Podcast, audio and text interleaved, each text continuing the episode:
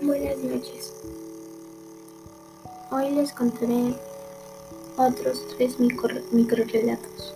Espero que les guste. Sueño profundo. Busqué todas las salidas posibles y nunca las hallé. Quise despertar de este iracundo sueño profundo, pero el sueño se apoderó de mí para siempre. El león.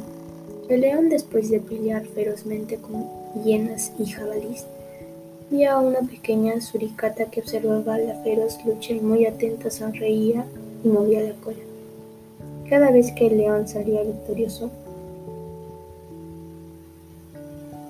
el león después de vencer a sus enemigos se acercó al afortunado espectador y de un bocado se lo comió en el auto. Cuento o leyenda fue diseminado de boca en boca por los lugares más insólitos y alejados del planeta. Por eso no, no se volvió tan popular, que aquel cuento elevando el pecho de emoción se volvió una leyenda.